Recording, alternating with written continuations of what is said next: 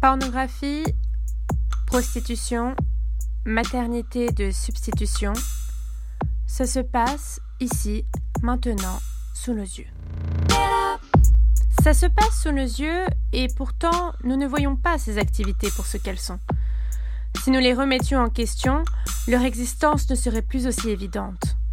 Nous préférons des réponses toutes faites, un regard superficiel qui ne dérange pas. C'est exactement ce que nous avons voulu faire. Poser les questions qui dérangent.